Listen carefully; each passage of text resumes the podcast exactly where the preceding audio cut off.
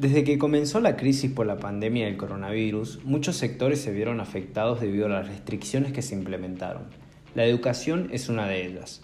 Por el hecho de que estamos acostumbrados a una comunicación cara a cara, es decir, a lo presencial, las instituciones empezaron a preguntar cuándo volveríamos a encontrarnos.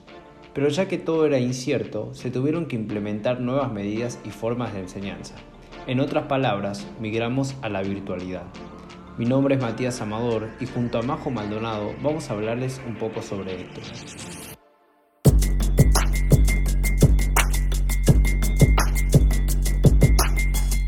Bienvenidos a la primera edición de Decodificadores.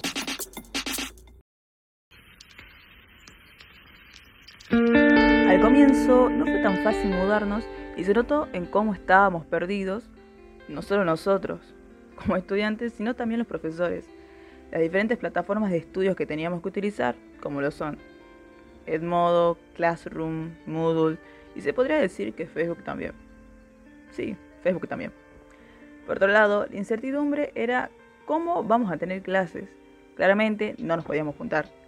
Así que se implementaron las videoconferencias, es decir, las reuniones virtuales. He tenido reuniones por plataformas como Zoom, Google Meet, Jitsi, Webex, entre otras. Pero en esta ocasión vamos a poner el ojo en una plataforma en específico que todo el mundo conoce, es decir, Google Meet, la cual ya sabemos que se trata de una plataforma desarrollada por la empresa Google. Lo curioso de esta plataforma es que en un principio era paga. No, no, no, no el paga en el sentido para usarla en su totalidad, sino para usar ciertas funciones avanzadas. Lo genial de esto es que Google se puso la 10 en esta pandemia, lo cual aplaudimos posta desde la producción y liberó esas funciones para que sea más eficiente y gratuito para su uso. Sin embargo, hay algunas cosas que se diferencian a lo que llamamos una comunicación más tradicional, es decir, la comunicación antes del virus, una comunicación cara a cara. La plataforma Google, en nuestra opinión, tiene una serie de ventajas y desventajas que están muy relacionadas a lo que es la brecha digital. Es una realidad que nos atraviesa a todos y es por eso que elegimos este tema para hablar en nuestro primer capítulo. Pensemos que de un día para otro tuvimos que realmente mudarnos a lo virtual. Nuestra nueva normalidad era virtual, pero ¿qué pasa con los que nunca pudieron acceder a esa nueva normalidad? O sea, ¿qué tan grande es la brecha digital en esta sociedad? En Argentina esto realmente se vio de una manera descomunal, posta. Yendo con datos oficiales, uno de cada cinco pibes no tienen acceso a Internet, según el Observatorio Argentino de la Educación. Eso es mucho. Nosotros también lo hemos visto y lo confirmamos con el hecho de que la gran mayoría de nuestros compañeros ha dejado de cursar o ha abandonado la carrera por este simple hecho de que no tienen cómo acceder a la virtualidad, ya sea por falta de internet, por falta de equipos, por falta de señal. O sea, es, es muy serio de lo que estamos hablando. Para empezar a darle sabor a este tema, el programa Conectar Igualdad, lanzado en el 2010, se volvió a reactivar este año con intención de achicar esa brecha digital de la que estábamos hablando. Por otro lado, un actor importante fue la universidad, las universidades en sí, debido a que con sus programas y políticas universitarias empezaron a otorgar becas de conectividad como lo fue en el caso de la Universidad Nacional de Salta. Tengo entendido también que entre centros de estudiantes de todo el país lograron mantener una charla con el ENACOM y llegar a un acuerdo con las empresas móviles que son Claro, Personal y Movistar con el fin de que liberen los datos a todos los dominios edu.ar. Como muy bien lo desarrolló acá mi compañera Majo, este, la brecha digital es una realidad que afecta a estudiantes y a profesores.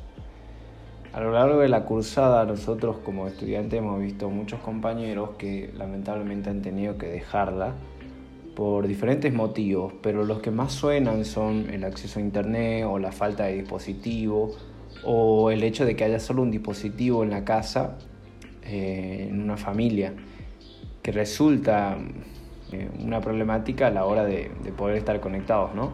pero también afecta a los profesores y por lo tanto a la enseñanza.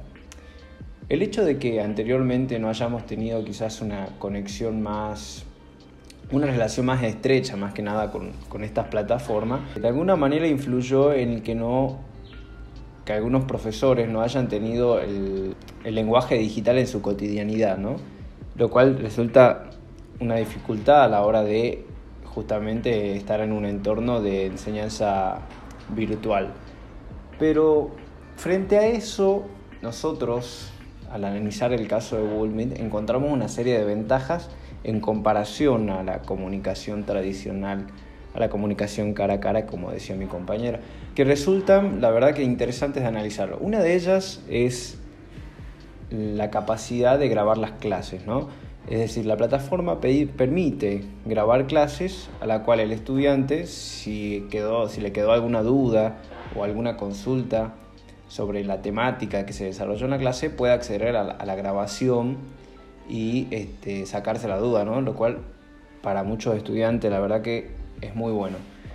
Después quizás otra de las ventajas es el, el nivel de integración que tiene con otras plataformas del ecosistema de Google, ¿no? Por ejemplo, Gmail está muy relacionado con Google Meet porque a través del correo eh, llega la invitación para poder acceder a la sala, lo cual viene perfecto a la hora de eh, quizás no perder el, o olvidarse de la, de, la, sala, ¿no? o sea, olvidarse el horario de entrada. Eh, simplemente entrando al correo, ingresar al link, ya podemos ingresar a la sala. Quizás otra de las ventajas de Google es el nivel de participación de los estudiantes, ¿no? o sea, de la sala.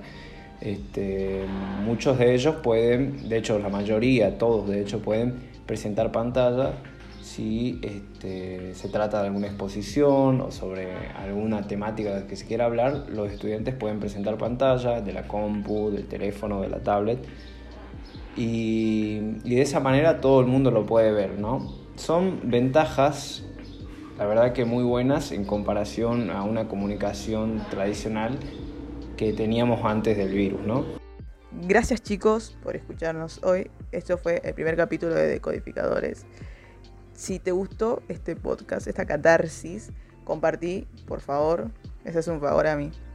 Y si te pinta que hablemos de otra cosa o vos querés proponer un tema, te dejo el IG de nosotros que es arroba decodificadores 2020. Sí, no podríamos ponerle otro número. Y mandás un mensaje ahí, total. Mati se encarga de responder todo. Hasta la próxima. Chau.